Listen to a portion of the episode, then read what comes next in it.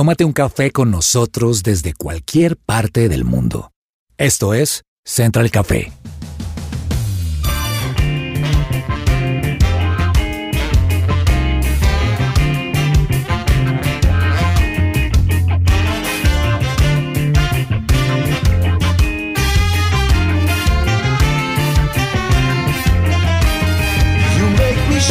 Holy Spirit.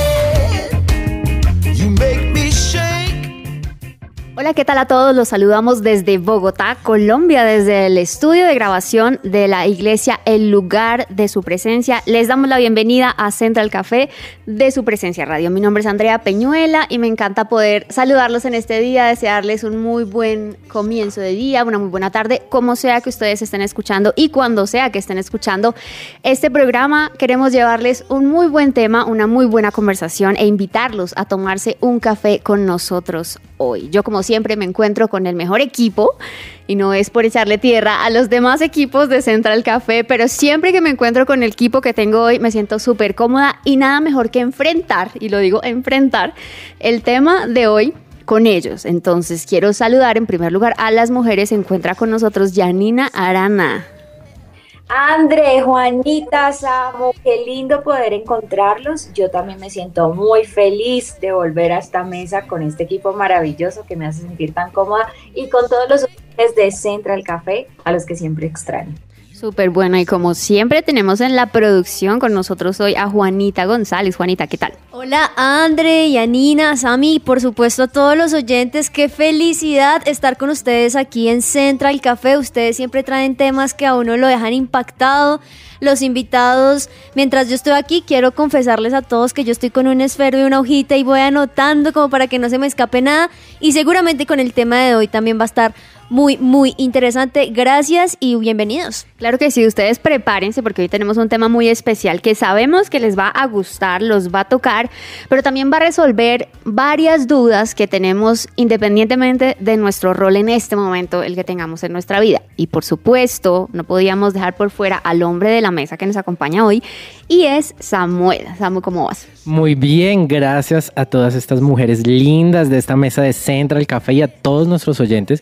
Quiero decirles que por favor tengan un vaso de café a la mano porque va a haber un dato muy curioso más adelante en este tema tan espectacular que vamos a encontrar con respecto al café y cómo se va a unir con el tema. Entonces esto se está poniendo buenísimo. Bueno, yo quiero preguntarles si ustedes en estos días han podido, han tenido la oportunidad de ver un debate que se armó en internet, que lo hizo una reconocida influencer llamada Kika Nieto, eh, y armó un debate alrededor del sexo antes del matrimonio. No sé si han tenido oportunidad de verlo o no. Claro que sí, Yo yo, pude verlo, yo pude verlo, pude estar no en la parte 2, sino en la parte 1, y es un tema muy interesante, o sea, es interesante ver cómo hay puntos de vista, cómo todo el mundo tiene eh, el contexto de lo que cree alrededor de esta palabra, pero bueno, creo que André mandaste, estás como que mandando el tema muy de una y estamos dándole más expectativa, más... Yo sabía que ustedes querían darle más expectativa, pero es que yo estoy un poco nerviosa, la verdad. Yo tengo que decirlo que ese tema es, es complejo. Pues ya les iremos contando porque cada uno va a ir hablando de sus experiencias, sus luchas, sus preguntas. Pero Yanni, tú nos contabas que también tú has eh, visto y has, eh, pues como escuchado el, el- el debate que se armó alrededor de este tema en el canal de. Kika Nieto. Lo vi y me pareció tremendo porque eran polos absolutamente opuestos.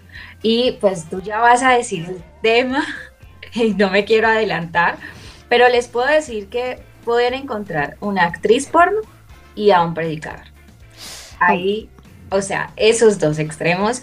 Entonces está muy interesante conocer pues esos puntos de vista y en mi caso yo creo que me reafirmé en mis convicciones. Claro, pero bueno, yo antes de que se nos acabe el tiempo para hacer esta introducción, sí quisiera preguntarles un poco a ustedes, desde su experiencia, cuál ha sido como la, la reflexión, las dudas, las luchas, las preguntas que de pronto tienen sin resolver. Pero eso lo vamos a hacer después de esta pausa.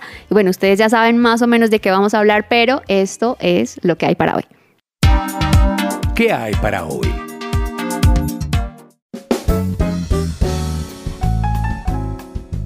COBA Abogados Asociados trabajan por relaciones legales y equilibradas entre empleadores y colaboradores que permitan la protección de tu empresa.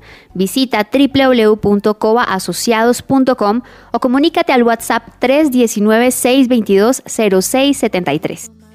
Quisiera comenzar por preguntarle a Juanita. Bueno, en este momento tenemos dos personas casadas y dos personas solteras en la mesa, lo cual me parece maravilloso porque, como lo decía Janina, también dependiendo del rol, pues dependen o, o, digamos que son determinadas las experiencias que cada uno tiene con el tema de la sexualidad. Muy bien, vamos a decirle a nuestros oyentes cuál es el tema de hoy. El tema de hoy es el sexo. ¡Yujú! Sí, vamos a hablar de ese tema en el cual Andrea le ha Vamos a hablar del sexo. No, vamos a hablar del sexo y queremos frente, que por favor oyentes no se desconecten, no apaguen sus computadores, no quiten el podcast porque sabemos que esto va a estar espectacular y vamos a hablar temas impresionantes. De hecho, lo máximo, porque es que sabes qué ha pasado, André, y me he dado cuenta no solamente con este video de Kika Nieto que también tuve la oportunidad de ver, sino también incluso dentro de la iglesia se tiene una cantidad de tabú sobre esto, entonces decir la palabra sexo es como, "Ay, dije una, dije una grosería, nada que ver, el sexo es creación de Dios y es así como hablar de cualquier otra cosa, entonces por eso muy chévere el programa de hoy y además que son temas en específicos eh, con una experta también, entonces eh, sí es interesante que ustedes desde ya déjenlo porque creo que hay muchas cosas que aunque uno pueda pensar que se las sabe o uno pueda pensar no, pero es que en la iglesia dicen esto, entonces yo ya tengo el ABC, otra cosa es lo que tú puedes vivir internamente o con tu pareja. Sí, mira, Hay algo me parece muy interesante, Juanita, que desde la iglesia se hable de este, de este tema, porque la gente igual está recibiendo información constante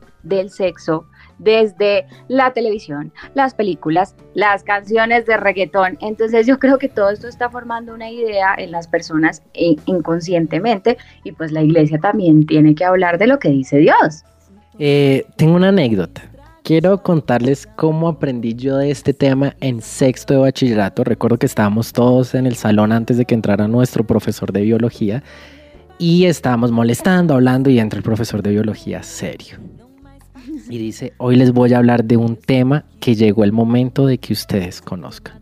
Les voy a hablar de cómo llegan los hijos a la tierra y cómo es todo este proceso. Todos empezamos a sudar, a abrir los Sexto ojos. de a mirar. bachillerato. Sexto de bachillerato, el profesor llegó así. Llega, hace un dibujo de una abeja y el dibujo de una flor. Y dice, la abeja llega a la flor y toma una semillita. Esa semillita la lleva a otra flor y hace poliriza, poliras- Polinización. polinización. Polinización. Y entonces esta semillita es la misma que tiene el papá. Es una semillita que deposita en mamá y así vienen los hijos. ¿Quedó claro? Y nosotros, ah, bueno. bueno, por lo menos ya sé que no viene de la cigüeña, pero nuestro concepto sí, aún de este profesor fue muy chistoso porque no nos habló de lo que realmente era, claramente, Muy obviamente, encima. muy por encima, obviamente también ya muy pequeños para lo que nos iba a decir. Pero sí, como dice Juanita, es un tema que está no solamente dentro de la iglesia, sino también a nivel mundial.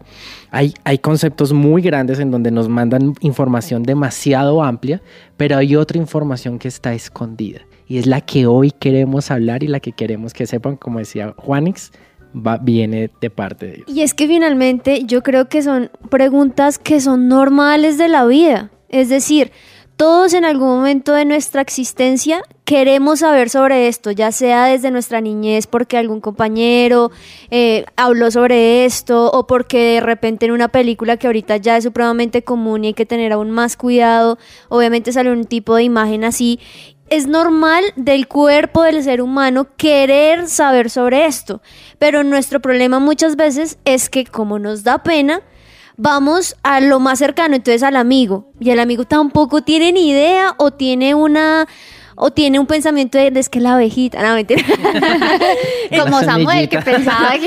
Exacto. Entonces, entonces yo creo que desde ya no está mal y para ninguna edad, porque es que uno muchas veces piensa, ay, sí, para el niño, para el adolescente, incluso para el joven que hasta ahora está aprendiendo. No, incluso hay muchísimas preguntas en personas que ya están casadas, que quizá no saben o han tenido ciertas conductas o ciertos hábitos que no son tan buenos y tienen muchas preguntas. Pues hoy hoy es el día donde podemos solucionar algunas de esas, André. Claro, pues es que respecto a lo que mencionaba Samuel de, de su experiencia colegial con la enseñanza del sexo, es verdad que cada vez más los niños en edad más temprana empiezan a tener esa curiosidad o incluso son despertados a su sexualidad cada vez más pequeños. Por eso es importante que, que, se hable del tema, pero también tengo igual esa duda que me gustaría hacerle como la pregunta a nuestra invitada y es a qué edad de verdad un padre debería abordar el tema, no, si debería esperar que sea el niño el que pregunte,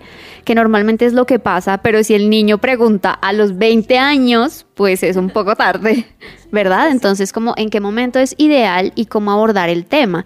Y otra cosa sobre lo que mencionaba Janina también es que es verdad, muchas veces en la iglesia es un tema que es no del que no se habla mucho, que es como decías Juanita, tabú, que es un tema raro, prohibido o en fin, pero fíjense que afuera no lo es, en los medios de comunicación no lo es, en las series no lo es. Esta semana precisamente escuchaba acerca de una periodista en Dinamarca que hizo una entrevista en un club swinger mientras tenía sexo con una de las personas que estaba en ese lugar y la entrevista salió mientras ellos eh, tenían relaciones. Entonces yo digo, afuera el tema es súper expuesto, es súper abierto, se habla de esto en todas partes, por eso nosotros debemos también abordarlo y explicarlo. Hay, hay dos cosas ahí importantes, hay dos cosas importantes. Número uno, que nuestra historia de la iglesia, no estoy hablando solamente en la iglesia a la que nosotros pertenecemos, sino en la historia general y tradicional, nos hemos enfocado mucho en hablar de las prohibiciones y se prohíbe y lo que no se puede hacer y se nos ha olvidado hablar de lo que Dios sí nos permitió hacer, ¿no? Desde Génesis Dios le dice a Adán y Eva, listo, vayan y multiplíquense, vayan y tengan sexo y y poblen esta, esta tierra y es un diseño de parte de él pero lo otro está en que afuera nos están bombardeando con todos esos, con todos esos datos, pero han separado algo que para mí es muy importante y es el sexo y el placer lo separaron de algo que es muy importante que yo creo que es el amor y afuera lo están presentando Ah, como algo único. O sea, sol se necesita y se debe estar separado, pero yo creo que, todo, que esto viene unido de la mano en un combo. Esto es un Mac combo, un Mac Express. Samu, me encanta lo que estás diciendo porque creo que eso se separó desde el momento en que olvidamos que Dios fue el que creó el sexo. O sea, el que creó los cielos, la tierra, este cuerpo maravilloso fue el que creó el sexo. Y, y hay libros en la Biblia donde habla de disfrutar de la esposa de tu juventud, está Cantares. Entonces, en el momento en que nos dejamos formar nuestro punto de vista por lo que dice Netflix, lo que dicen estos medios, pues no vamos a tener un criterio eh, basado en algo real y en la verdad, que en mi punto de vista es lo que dice Dios, porque Él fue el que lo creó. O sea, a ver, ¿a quién le vamos a preguntar sobre las neveras o sobre un carro? Pues al que los creó es el que más lo sabe. Entonces, el que creó el sexo fue Dios y es el que tiene la última palabra. Yo siento que, no sé, hoy vamos a hablar de este tema con una invitada que tiene el conocimiento espectacular acerca de esto para y les vamos a dar nuestros puntos de vista, pero ustedes finalmente basándose en eso podrán formar el suyo, Claro. ¿sí? Porque aquí vamos a hablar algo específico y es esperar o no esperar, es decir, sexo antes del matrimonio o en el matrimonio. Completamente. Fíjense que eso iba, a eso iba precisamente. Y es que cuando yo llegué a la iglesia, esa fue una de las cosas que más me costó entender. Y es, ¿por qué esperar? ¿Por qué hoy en día decimos, bueno, no vas a comprar un carro si no lo pruebas antes, si no estás seguro de que funciona, de que es compatible contigo, con tu estilo de vida? Y esa es de alguna manera también el argumento de muchas personas para decir, pues, ¿cómo vas a vivir o a pretender vivir con alguien para toda la vida si no sabes si esa área va a funcionar? Que es muy importante dentro del matrimonio. No lo más importante, pero sí es muy importante. Entonces, para mí, la verdad, ese tema fue, fue un proceso de aprender, de entender y de, y de escuchar las razones, y no solo las razones espirituales, sino los argumentos prácticos por los cuales puede ser una muy buena idea. Entonces, antes de cerrar este segmento, queremos dejarles a ustedes con esta inquietud para que sepan que eso es lo que vamos a estar hablando y conversando hoy. Tener sexo o no tener sexo antes del matrimonio, con muchas otras dudas que también los oyentes nos han enviado y nos han estado enviando para resolver hoy con nuestra invitada. Ya regresamos, quédense con nosotros en Central Café.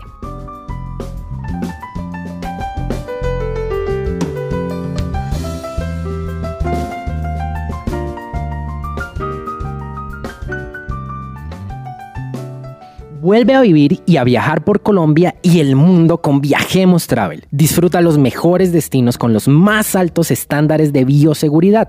Síguelos en Instagram arroba Viajemos Travel o visita www.viajemostravel.com. Escribe ya nuestro WhatsApp más 57 138 106 29.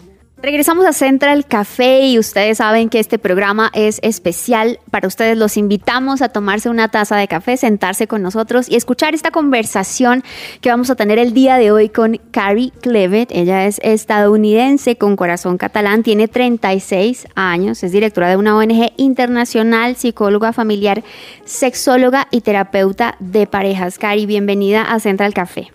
Muchas gracias. es un placer estar aquí con vosotros. Bueno, Cari, lo primero que quisiera yo preguntarte es, ¿cuál es la pregunta más recurrente que te hacen a ti como sexóloga y como terapeuta de pareja? ¿Cuál es esa duda que las personas normalmente tienen y te hacen constantemente? Si son solteros, suele ser eh, si la masturbación está bien o está mal, si es pecado o no. Si son casados, la pregunta más frecuente es qué hay del sexo oral, que si es oh. pecado o no.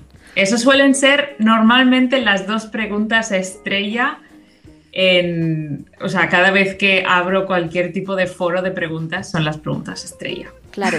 Bueno, Cari, pues como, como lo mencionaba Samuel, aquí tenemos diferentes perfiles hoy en la mesa, entonces yo creo que nos vamos a estar moviendo por alrededor de un montón de temas.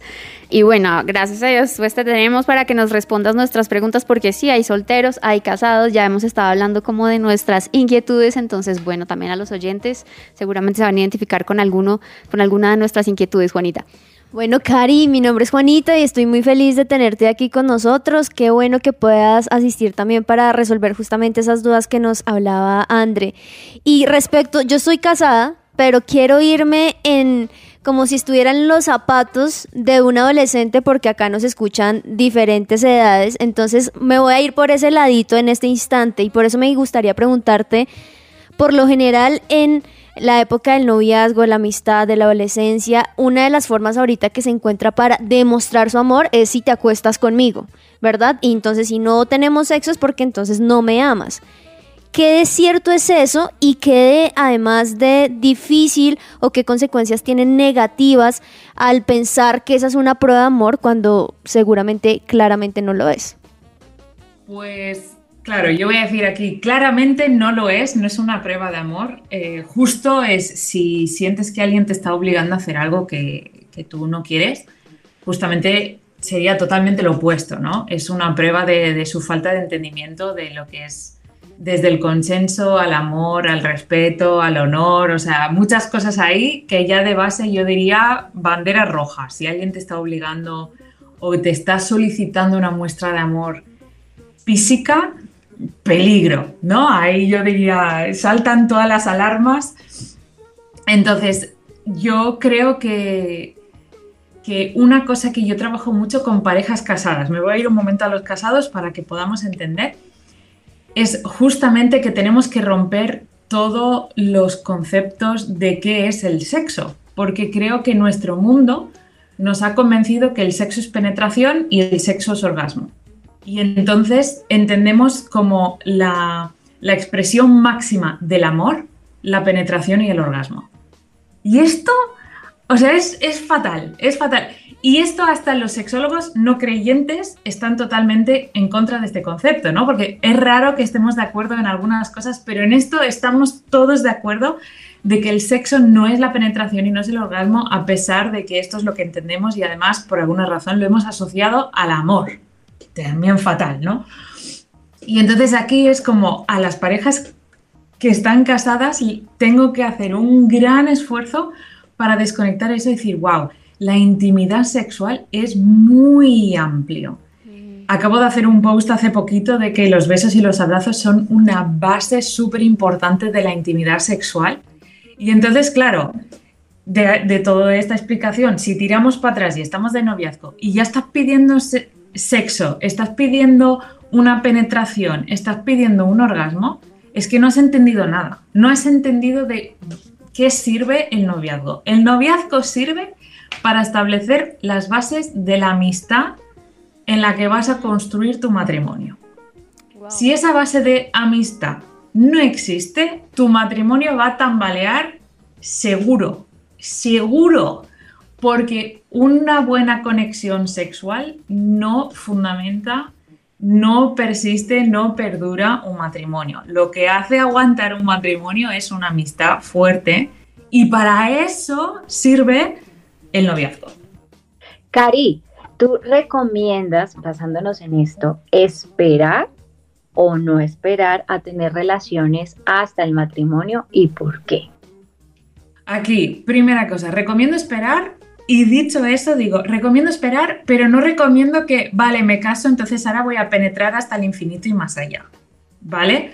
Porque aquí hay dos cosas. A veces decimos, tenemos que esperar, tenemos que esperar, tenemos que esperar, y llegas la noche de bodas con un estrés porque pasas de hacer un ejercicio de restricción brutal, un ejercicio de dominio propio brutal, a que pasa un segundo, porque, bueno, un segundo no, un día entero, ¿no? Porque las bodas no son cortas, pero a que pasa un momento y de repente como que tenemos que penetrar. Y eso es súper, súper dañino. Tengo muchas personas en consulta que vienen creyentes porque han esperado y luego llegan después y tienen dificultades porque es como de repente y ahí hay un como cortocircuito, ¿no? Entonces, yo recomiendo esperar porque en el noviazgo tienes que establecer las bases de la amistad y eso lo voy a repetir muchas veces hoy para que se quede muy claro. Y una vez que tú te casas, tú empiezas a explorar todo lo que es la intimidad física con tu pareja. Eso no significa que la primera noche tú tienes que estar penetrando. ¿Por qué? Porque la penetración es una cosa más de la intimidad sexual. Y es que ese primer día quizás lo que te apetece es verlo desnudo. Veros desnudo, abrazaros desnudo, jugar a cartas desnudo, eh, yo qué sé, jugar a la PlayStation desnudo. Yo que sé que quizás simplemente queréis hacer lo que hacíais siempre, pero un poquito más íntimo, un poquito más. Ahora sí que nadie puede estar en, este cuarto con nosotros, ¿no? Porque es, es un momento nuestro.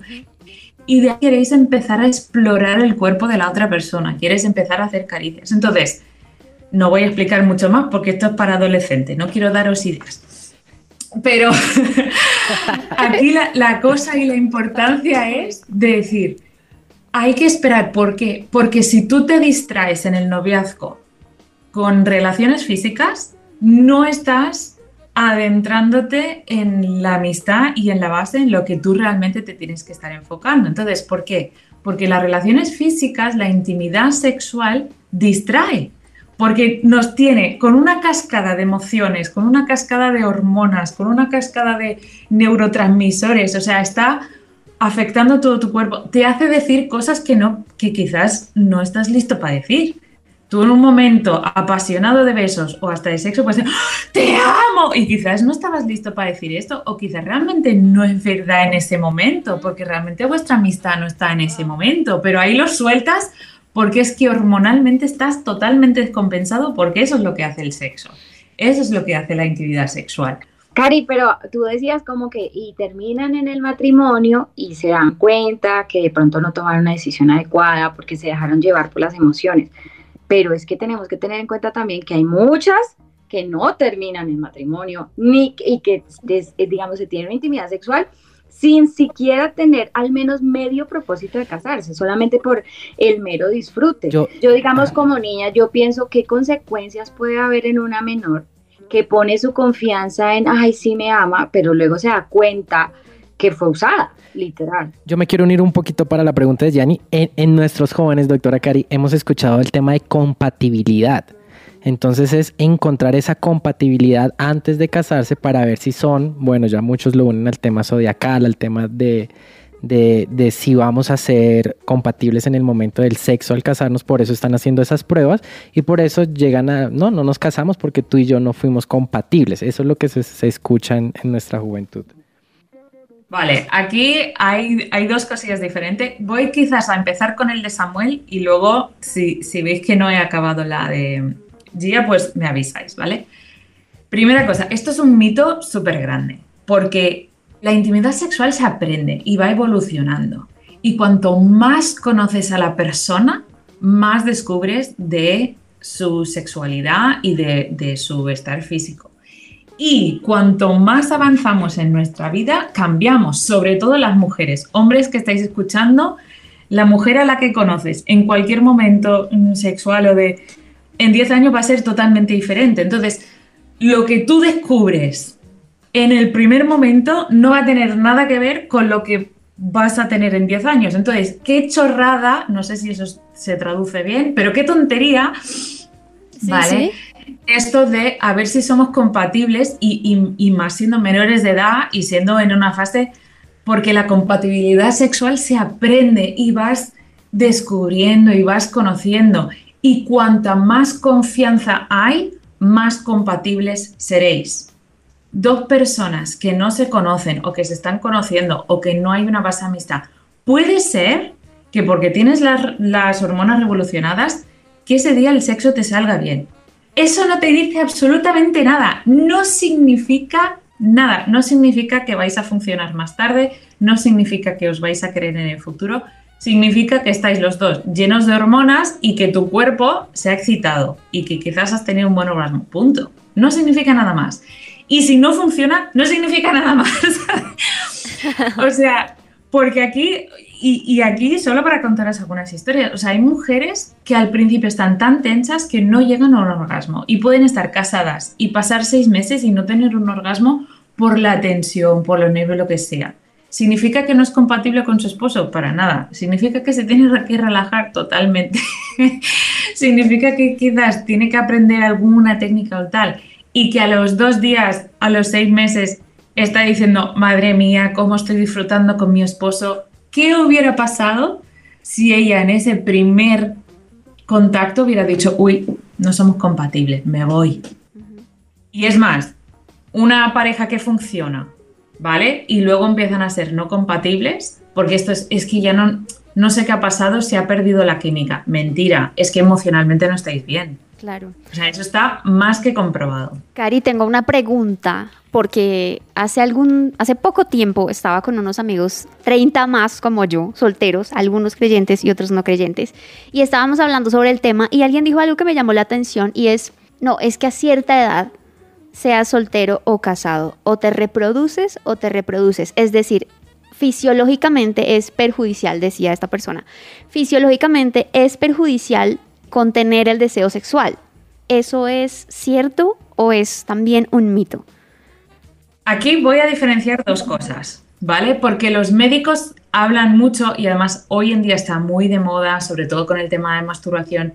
Te tienes que masturbar porque hay una liberación de hormonas y que si la serotonina y la oxitocina, no voy a entrar en como muchos, muchos detalles, pero Primera cosa, ¿el orgasmo es bueno para el organismo? Sí. ¿Por qué? Porque causa una relajación natural. Ahora, ¿la abstinencia es buena para el organismo? Sí.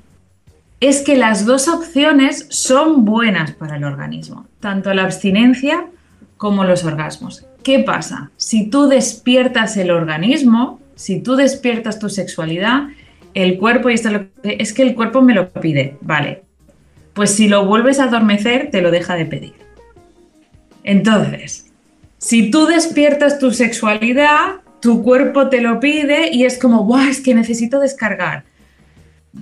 Claro, en ese momento tú necesitas, porque Dios lo ha creado, porque teóricamente tú entras en una relación y un compromiso eterno con una persona y entonces la forma de sellar ese compromiso y volver a decir que aquí estamos juntos es a través de la relación sexual, la intimidad sexual, acordaos que no siempre es la penetración y no siempre es el orgasmo, Pero entonces el cuerpo te lo pide ¿por qué? Porque es una forma de que tú constantemente gires tu cara hacia tu esposo, hacia tu esposa y digas, quiero volver a conectar contigo, quiero volver a encontrarme contigo. Si tú eres soltero y practicas la abstinencia, practicas el dominio propio, practicas una decisión consciente de proteger tu cuerpo, tu cuerpo no te tiene por qué pedir no necesitas sexo. Nadie se va a morir de no tener sexo. Los testículos no explotan, me lo han preguntado, ¿vale? Los penes no se caen. Eh, las vulvas mm, no empiezas a orinarte en todos lados porque es que no estás. O sea, tu cuerpo físico está totalmente preparado para no tener sexo en ningún momento de tu vida. No pasa nada. Ok, bueno, creo que se nos ha pasado muy rápido el tiempo y tenemos que ir a una pausa. También sé que hay muchas más preguntas, incluso de los oyentes. Entonces vamos a una pausa en este momento y ya regresamos.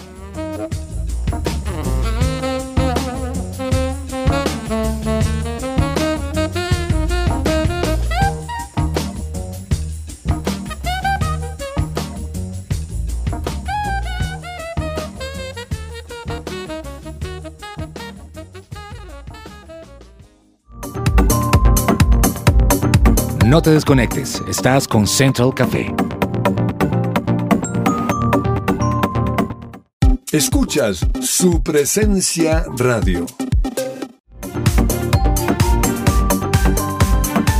Regresamos a Central Café.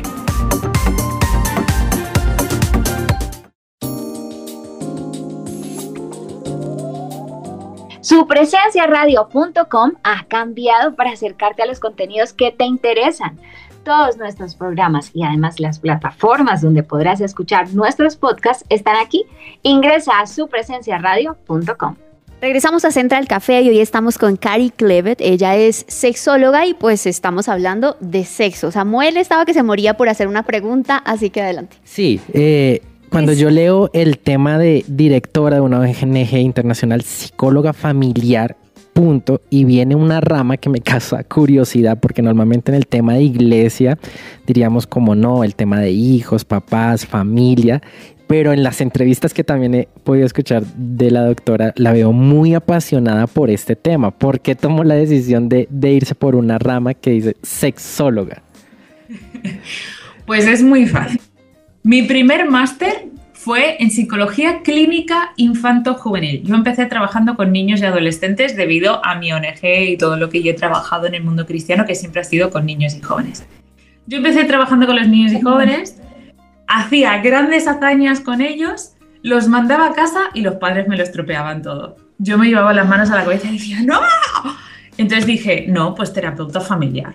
Yo tengo que trabajar con los... Y entonces yo invitaba a los padres a las sesiones y hacíamos terapia de familia al hacer terapia de familia yo me doy cuenta que, madre mía, pero es que los padres están muy mal. O sea, no se hablan, no, no, no se miran, no están de acuerdo en la educación.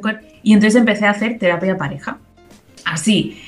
Cuando empecé a hacer terapia de pareja, empecé a ver que, madre mía, que su sexualidad está totalmente desviada. O sea, no se están conectando, no están unidos. Y yo decía, pero si Dios ha creado el sexo nuestro Dios ha creado el sexo, los cristianos deberíamos ser los dueños del buen sexo. Deberíamos ser los referentes mundiales del buen sexo porque nuestro Dios tiene la receta de la excelencia del sexo. Y entonces yo decía, ¿cómo puede ser que los cristianos, o sea, nadie en mi entorno acudiría a un cristiano para tener consejos de sexo? Y ahí fue donde dijo, hasta aquí, esto no puede ser y si tengo que ser yo la que revoluciona el mundo del sexo en la iglesia, pues voy a ser yo. Y así me, me lancé en un mundo donde me he dado cuenta, tal y como dices, es real, no somos muchos y hay una gran necesidad. Bueno, eh, doctora Cari, las parejas casadas también tienen muchas dudas acerca de lo que debería y no debería pasar en el sexo. Y sobre eso tenemos una pregunta de un oyente a continuación. Hola, yo quisiera hacerte una pregunta y es relacionada con el tipo de sexo que es bueno dentro de un hogar, porque hemos visto cómo se ha malformado la visión de este por la pornografía o por tantas cosas de placer que buscan las parejas. Entonces yo quisiera preguntarte, ¿cómo, ¿qué nos aconsejas tú de acuerdo a los lineamientos que deberían manejarse en un hogar con, basados en el respeto, en el amor por el otro, todo esto? Gracias. Primera cosa, esto mm, da para como tres horas de conversación y entonces voy a hacer como un resumen así corto. Y aquí mandaros a mi perfil de Instagram o cosas porque estoy, esta es parte de mi meta. O sea, mi meta es ir transmitiendo cómo es el buen sexo dentro del matrimonio a través de las redes, a través de, bueno, de momento solo manejo Instagram, ¿vale? Porque soy una novata en todo esto. Yo me dedico a cosas presenciales y ahora como lo presencial no se puede, he tenido que cambiar y hacer redes. Entonces ahí estoy. Pero, para hacer como un resumen, primera cosa, tenemos que entender que esta pregunta a veces me da mucha rabia. ¿Qué se puede, qué no se puede? ¿Qué es pecado, qué no es pecado? Es que depende mucho de tu perspectiva, tu visión y cómo eres, porque es que puede ser que yo eh, a nivel corporal lo estoy haciendo todo bien, pero es que no estoy conectando con mi esposo, ¿no? Porque yo estoy teniendo sexo, yo le estoy cediendo mi cuerpo, pues porque, porque me han dicho que es lo que tengo que hacer eh, pero mientras me está haciendo el amor, yo estoy pensando en hacer los platos. Pues mal, porque yo estoy desconectando de él. Yo no estoy ahí presente, yo no estoy siendo parte de esa intimidad, yo me estoy yendo. Entonces, primera cosa, Dios creó el sexo para conectar. En la Biblia habla de que y Adán conoció a su esposa. O sea, la intimidad sexual se trata de conoceros de conoceros íntimamente y de una forma donde nadie más está involucrado. Entonces, reglas de oro, solo vosotros dos, no puede haber una tercera persona, sea en fantasía, sea en pensamientos, sea en imágenes, tenéis que estar solo los dos. Eh, no se puede vulnerar ninguna de las normas de Dios dentro de esa relación, ¿vale? De lascivia, ni que estéis robando, yo qué sé, ni que estéis matando a nadie, Luego, yo sé que queréis como los detalles específicos. Hay un vídeo ya en mi perfil. Yo personalmente no recomiendo para nada el sexo anal. Voy a ser muy clara con eso, ¿vale? No creo que, que el esté preparado para una entrada de nada, ni creo que sea bueno. Aquí quizás entremos en mucho debate, pero eso lo voy a dejar ahí. El, el sexo oral es todo un tema totalmente diferente creo que sí que aparecen referencias de ello en Cantar de Cantares. De nuevo, sé que es súper polémico, entonces también voy a hacer un vídeo más extenso en mi perfil en estos meses. Aparte de esas cosas, me han preguntado sobre disfraces, sobre un montón de cosas. Yo creo que es súper importante la diversión, que entre vosotros os estéis respetando y que estéis disfrutando el uno del otro que exploréis vuestros cuerpos, que os acariciéis, que, os améis y que todo lo hagáis con la oración por delante. Que dices, Cari, es que yo no sé, yo no me siento cómoda. Siéntate tú con tu pareja y orar. Y decir, Dios, ¿qué piensas sobre esto? Y recibe una confirmación y la gente, ay, Cari, qué raro es orar antes de tener sexo. ¿Por qué? ¿Verdad que a veces oras antes de comer? O sea, cosas más raras. Es como, no, Dios tiene que ser parte de toda tu vida. Ora antes de que tú vayas a practicar eh, ningún tipo de, intimidad sexual con tu esposo, con tu esposa, y que Dios vaya confirmando que vaya trayendo paz a, tu corazón. Y así es. Cari, antes de seguir, me gustaría que nos mencionaras tus redes, eh, tus redes sociales donde la gente puede expandir como eso que nos estás hablando. Vale, pues yo de momento me manejo sobre todo en Instagram y es Cari con K de kilo, K-A-R-I latina, guion bajo psicóloga. Listo. Ahora sí continúo. Yo soy soltera y pues obviamente estoy representando a los solteros. ¿eh? Y me gustaría que nos contaras un poco y nos compartieras cuáles son esas consecuencias espirituales, emocionales y tal vez físicas que puede traer el sexo antes del matrimonio. Vale. Por una parte vamos a hablar simplemente de lo físico, ¿vale? Una relación sexual, de nuevo yo sé que vosotros estáis hablando de penetración, recordar que para mí la intimidad sexual es mucho más que penetración, pero bueno, pero vamos a hablar sobre todo de esto de que es el acto, ¿no? Sexual y de todo. Em, es que una de las cosas recuerda que Dios creó el sexo para conectar y para conocer a tu esposo. Entonces, cuando tú conoces y conectas con personas que no son tus esposos, tú lo que estás haciendo es que tú te estás regalando, tú estás como enganchándote a estas personas y estas cosas y estás haciendo que tu cuerpo aprenda de personas que no van a ser el aprendizaje final. Entonces, esto es como, es todo un poco lío, siempre es un poco más complejo de lo que es, pero así de una forma sencilla es que la relación sexual es el vehículo por excelencia de unidad y de conexión entre unos esposos. ¿Qué lo hace diferente entre unos esposos? Que hay una confianza y hay una relación legal e íntimo que protege esa conexión. Tú cuando te conectas fuera de esta relación legal e íntimo, siempre es una prueba y siempre es egoísta, porque uno de los dos lo está haciendo por su propio placer o para complacer a la otra persona, pero no hay esta protección y esta seguridad que lo rodea. Y eso hace que la experiencia sexual nunca se podrá comparar, nunca podrá ser igual de lo que Dios ha ideado. Nunca será la satisfacción completa ni la experiencia completa de lo que Dios ha preparado. Entonces, siempre será una experiencia inferior y puede acarrear, porque la Biblia habla de que cuando tú te separas de tu esposo es como arrancarse la piel, porque tú como cortas algo que ha sido unido, que ha sido mucho más pegado que lo que es como conectado, ¿no? Entonces, cuando tú te entregas sexualmente en una intimidad eh, sexual a una persona fuera del matrimonio, cuando tú te separas de esa persona, cuando tú te desvinculas de esa persona, es como arrancarse la piel. Entonces, llega un momento que luego tu vehículo de conexión no funciona tan bien, porque cada vez tú creas más barreras para no conectarte tan profundamente para que no te duela tanto. Y entonces llega un momento que es que tú te has creado tantas barreras para no hacerte daño en estas conexiones sexuales fuera del matrimonio, que es que ya no, ya no conectas bien, ya no funciona eso, eso tan bien. Y esto también pasa a la hora de decir, vale, entonces da igual, yo me voy a casar con esta persona, ya, pero al haber utilizado esta herramienta fuera del marco que Dios ha creado, también es como que la desgastas un poquito, que la dejas un poquito tocadita. Y esto me pasa mucho, ¿no? Que me llegan parejas a la consulta diciendo, wow, es que nosotros practicamos sexo antes del matrimonio y ahora estamos teniendo dificultades. Claro. No es el caso de todos, pero muchos es que luego tienen problemas porque hay como un, no hubo una transición. Sí. Bueno, Cari, tenemos otra pregunta de oyente para ti.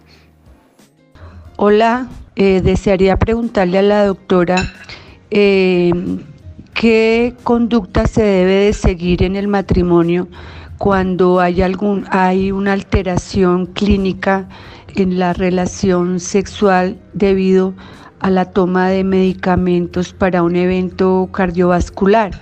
Entonces eh, nos inquieta un poco e, esto al respecto y quisiéramos recibir asesoría. Muchas gracias. Yo estoy suponiendo que está hablando de una disfunción sexual, ¿vale? De algún tipo debido a una medicación.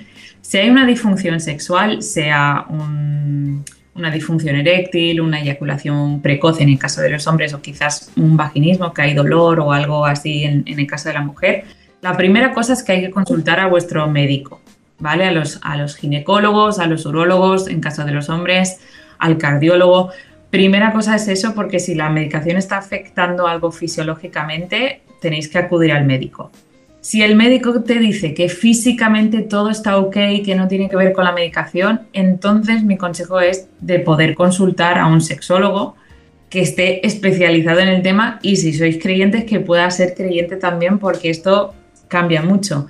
Porque hay algunos procesos, hay algunas técnicas que se pueden ir aprendiendo o hasta hay prácticas sexuales que puedes ir aprendiendo para ajustarse a esa disfunción o a ese dolor o a esa cosa que, la persona está experimentando. Y aquí es que no puedo dar más detalles porque es que dependerá muchísimo del, caso y de la dolencia que sea.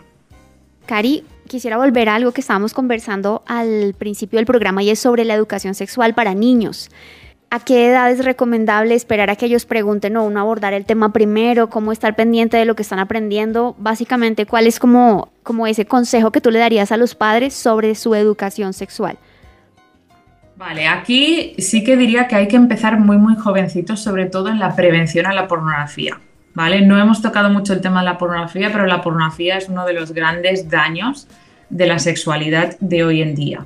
Porque la pornografía, acabo de escribir un artículo, justo hoy lo estaba acabando, dice, la pornografía estropea nuestra mente, nos asocia al, ritmo de la masturbación, que hace que luego la interacción física sea muy difícil nos crea una plasticidad cerebral que impide a que estímulos normales nos exciten. Bueno, hay muchas cosas ahí, entonces tenemos que prevenir a los niños de la pornografía. Entonces, hay un libro que se llama Buenas imágenes, malas imágenes, buenísima para empezar con tu hijo hasta de dos, tres años, empezar a prepararle para cómo evitar ser expuesto a la pornografía. Cosas así son buenísimas y súper importantes y por otra parte, padres, tenéis que ser naturales con la educación sexual. ¿Esto qué significa? Cuando el niño tiene dos, dos, tres años, enseñale que su pene se llama pene, que su vulva se llama vulva. ¿Por qué? Porque a veces es como esto es una mano, esto es una nariz, esto es una boca y eso es pues el pitito, el no sé qué o el no sé cuántos. Y entonces ya de base el niño empieza a coger una vergüenza, un tabú a eso, ya no se atreve a hacer preguntas, ya no. Entonces tenemos que traer un poquito más de normalidad y con su, en su momento de desarrollo, igual que tú, o sea, no le explicas cómo funciona el tren mm, con pelos y señales hasta que es un poco más mayor, pues esto es lo mismo, que al principio es como mamá y papá están jugando porque se aman mucho, quizás eso es tu explicación a los dos, pero el niño sabe que de vez en cuando papá y mamá se van al cuarto y se van a jugar. Pues oye, qué importante es que el niño sepa que sus padres juegan juntos y evalúa un poquito más, no, es que estamos teniendo intimidad, vale, no entiende lo que es intimidad, pero sabe que vosotros os vais y que tenéis un momento de intimidad. Y luego es un poquito más mayor y, y ah, pues bueno, estos son tus genitales, esto es una cosa privada, es una cosa que utilizamos, que, que tienen que ser algo donde tú vas abriendo tema, porque tenemos que entender que donde primero se escuche, ese es el filtro si yo lo escucho de mamá y papá primero, voy al cole y lo que me dicen en el colegio, digo, eso no es verdad porque mis padres me han dicho. Pero si pasa al revés, que en casa no has escuchado nada, en la iglesia no has escuchado nada, vas al colegio y te enseñan un vídeo porno, pues crees que esa es la realidad. Cari, retomando las preguntas de nuestros oyentes, hemos visto que las mujeres están preguntando mucho, necesitamos que, que los hombres saquen, entonces vamos con una pregunta de un hombre para la doctora Cari cómo mantener una vida santa cuando aún sé soltero con más de 30 años? Vale, esta también cuando me preguntaste qué son las preguntas más típicas, este también es una pregunta súper típica que me preguntan mucho, ¿no? De, de cómo aguantar. Primera cosa, deshacerse de la pornografía. Es muy, muy difícil intentar mantenerse santo o intentar hacer las cosas bien si uno está consumiendo material que está hipersexualizado, tanto a nivel de porno como también súper importante lo que son las películas hiperrománticas o estas cosas, que es como tenemos que entender que a veces hay que aislarnos un poquito de esta hipersexualización. Y por otra parte, lo que hablábamos antes con Gia, decir, hay que realmente cuanto más duermas tu como tu deseo sexual hasta cierto punto, tenemos que recordar, el deseo sexual es de Dios, no lo tenemos que condenar ni lo tenemos que odiar, sino tenemos que decir, wow, me encanta este deseo, no es el momento. En Cantar de Cantares habla mucho de hijas de Jerusalén, no despertéis el amor antes de tiempo. Y creo que ese debe ser un poco nuestro lema a la hora de ser solteros, es no tenemos que despertarlo antes de tiempo. Si tú eres soltero, pues es, es intentar dedicarte a invertir en otras cosas. Hay miles de cosas en las que te puedes centrar tienes que centrarlo todo en tu pene o en tu vulva, sino que puedes mirar en muchas otras cosas para poder realmente ahí invertir tu energía y, tu, y tus ganas. Listo. Cari, hay una pregunta que les prometí a nuestros oyentes y aunque se nos está cortando el tiempo, necesito hacerla. sé que tu bebida para feria, por datos que averigüe, es el té, pero estamos en Central Café. Hay un ejemplo que tú diste del café y del té con respecto a la sexualidad. ¿Podrías darlo súper resumido y rápido, por favor? Gracias. Sí, a ver, tengo que acordarme un poco de, porque no me acuerdo. La cafeína, los niveles de cafeína, lo que hace la cafeína y lo que es el té en el tema del, momento del matrimonio y de tener el acto en el momento. Vale, entonces, la cafeína, como, como sabéis, hace pico, ¿sí? Tú te tomas café, un café y a los minutos ya empiezas a notar pues una aceleración del sistema. El té no hace efecto de pico, sino hace efecto más prolongado, no tan alto, pero más prolongado. Si no me acuerdo mal, es que ahora creo que esa fue la entrevista con Iciel, que algo dije del café y del té. Estos son momentos de inspiración divina que Dios habla y luego Cari se olvida. Entonces que también que esto va así. Pero sí que hay algo muy interesante de entender que una vez que tú estás en el matrimonio y que ya estás teniendo intimidad sexual, tú tienes que tener intimidad sexual a diario, pero eso no significa penetración, eso significa que tú estás conectando a diario con tu pareja. Ahora, cuando estamos hablando más bien de una penetración, porque, porque también es una gran parte, hay veces que vas a tener momentos pico. ¿Eso qué significa? Eso es una relación rápida, please plus, un fast food que yo lo llamo, ¿no? Una comida rápida que muchas veces el que tiene mayor placer va a ser el hombre, porque la mujer en estos encuentros rápidos no, no, no, no, como que no, ¿vale? Y entonces hay otras veces que tú necesitas un encuentro de té. Tú necesitas un encuentro prolongado, un encuentro en la que hay mucha seducción, en la que hay como mucho juego, en la que hay muchos abrazos, besos, caricias. Y ese es donde la mujer va a realmente sentir un placer mayor porque ella tiene que acumular esta tensión sexual hasta poder soltarlo. Entonces, es como que tienen que haber diferencias a la hora de cómo nos encontramos y cómo disfrutamos de nuestra sexualidad. Y tenemos que entender que los hombres y las mujeres somos súper diferentes en nuestras necesidades y en nuestro entendimiento de qué es la satisfacción sexual. Bueno, Cari, estamos haciendo malabares con el tiempo porque tenemos muchas más preguntas, comentarios que hacer, cosas que decirte, pero ante todo, pues muchísimas gracias por, por este tiempo, por tu apertura y, por compartir sobre esto con nosotros. Para finalizar y para cerrar el programa, quisiéramos que nos regales un mensaje para las personas que de pronto en este momento sean casadas, solteras, adolescentes, jóvenes, están teniendo una lucha sexual, algún tipo de lucha sexual y que quieran de alguna manera con esta área de su vida agradar a Dios. Pues ante todo, decir que Dios es el creador de su deseo sexual, Dios es el amo de todas estas cosas. Y la primera cosa es que no tienen que tener vergüenza de traer su lucha sexual delante de Dios y ponerlo delante de Dios. Y recordar que tu búsqueda de Dios tiene que siempre estar por encima de tu deseo tu necesidad sexual. Cuando, cuando matamos la carne un poquito, y, y en esto creo que una de las claves justamente es eso, de decir, cuanto más entregamos todo lo que somos a Dios, más difícil es que esa necesidad sexual tome precedencia. Busca qué es la raíz, qué es la necesidad, qué es el deseo, qué es la emoción que está satisfaciendo tu lucha sexual, porque eso es lo que tienes que traer delante de Dios. Y siempre la oración equivocada es Señor, quítamelo, ¿vale? Esta oración nos sirve porque muchas veces lo que estás luchando, si Dios te lo quita, te sale por otro lado. Tienes que preguntar siempre por qué, ¿Por qué tengo esta lucha? ¿Qué es lo que yo estoy necesitando? ¿Dónde está el vacío en mí? Y eso es lo que tienes que llevar pues a tus pastores, a tus líderes, a tus mentores o directamente a Dios y lo trabajando. Bueno, Cari, pues muchísimas gracias de nuevo por estar con nosotros. Estoy segura de que vamos a necesitar un volumen 2 de este tema y de esta entrevista. Muchísimas gracias a ustedes, nuestros oyentes. Gracias por quedarse con nosotros. Esperamos que hayan disfrutado este programa. Sigan en sintonía de su presencia radio.